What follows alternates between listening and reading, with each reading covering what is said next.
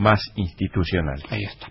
Hola, ¿qué tal, Gustavo Lema? ¿Cómo le va? ¿Cómo andan, amigos? Yo digo, cuando uno utiliza estos aparatitos que el destino nos ha cruzado, se van quedando a mitad de camino porque o tienen batería o no tienen batería. Si estoy en un lugar no tiene enchufe, porque una cosa es tener el flip, flap, fly, el try, try, no, no tengo el wi Wi-Fi, qué sé yo.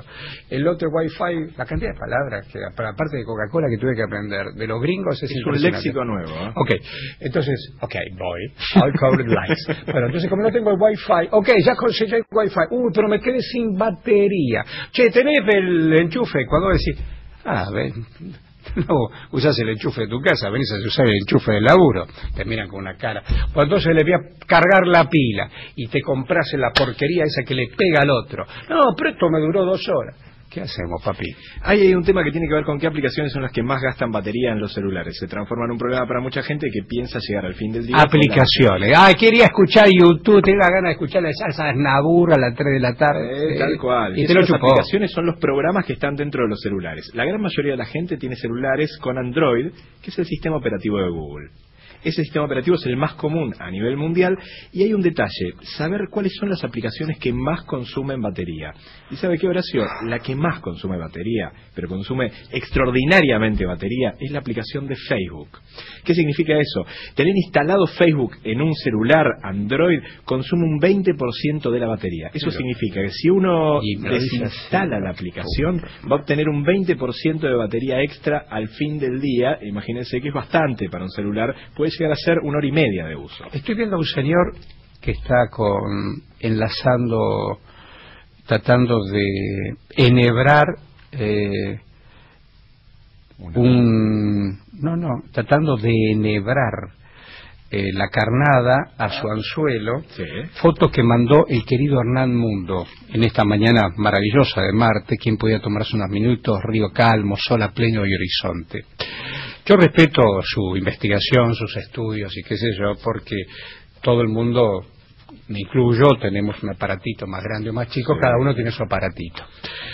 Pero en el tema de las aplicaciones humanas, ¿qué cosas nos gastan y nos desgastan más?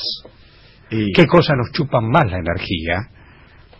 Todo el tiempo hago paralelo entre la máquina mm. y este ser humano, incluso con nuestros pibes me pide más chico el día estaba con la tableta y mirando la decisión. A ver, Joaquito, o ves una cosa o ve la otra, flaco. Porque ya de por sí los ojos lo tenés reventado, parece que tenés la pantera rosa cuando se estrellaba. Hay algunos datos con respecto a eso, Horacio, que tienen que hablan. Primero, que la lógica multifunción de nuestro cerebro es fallida, no funciona. ¿Qué significa eso? Que si uno intenta hacer cuatro cosas a la vez, en general siempre falla, porque el cerebro solo puede ocupar de a una a la vez, y eso genera estrés.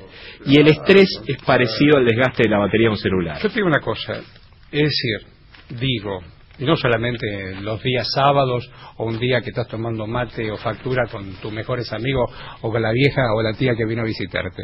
Digo, ¿qué cosas te consumen? La cantidad de pelotudeces en que estamos todo el día pensando, más allá del fin de mes que nos dura todo.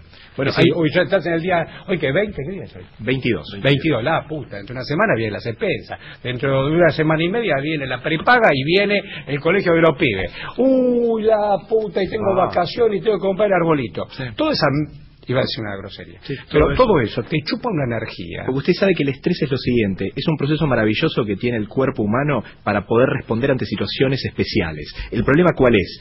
Uno, por ejemplo, ante una situación muy agresiva de alguien, el estrés a uno lo salva porque uno le permite reaccionar con mucha contundencia. ¿Qué es lo que pasa? Si uno sostiene el estrés a través del tiempo, es donde le comen. Pero yo un día le voy a hacer otro reportaje, alguna vez lo hice un ida y vuelta, que tiene que ver con el humor y tiene que ver con el optimismo y tiene que ver con las ganas con que vos le pones para adelante. No es menor, no es solamente el hombre que mira con humor o le da. Yo ayer escuchaba con mucha atención el programa del querido amigo Negro Álvarez.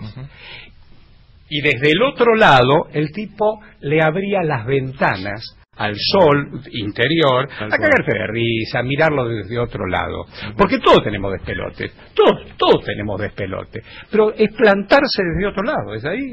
Es plantarse desde otro lado, es decir, tengo ganas, no puedes esperar estar vencido todo el tiempo. No, tal cual. Yo creo que el humor posiblemente sea ese cargador de batería necesario para poder avanzar, digo, a comparación con los celulares. Digo, el humor reduce el estrés, digo, es una probabilidad de que uno llegue mejor al fin del día. Esta foto de Hernán Mundo, yo puedo vivir sin el celular. Me chupa un huevo el celular. Total. Pero yo, sin el cielo, el sol y la posibilidad de respirar hondo, no puedo vivir. Sin la alegría de tu pibe cuando llega, o mi pibe cuando llega, o tu mujer que tenés ganas de dar un abrazo, o el mejor amigo que te encontraste para comer una empanada en casa, es irreemplazable. Esa es la única batería que se carga. Las otras aplicaciones.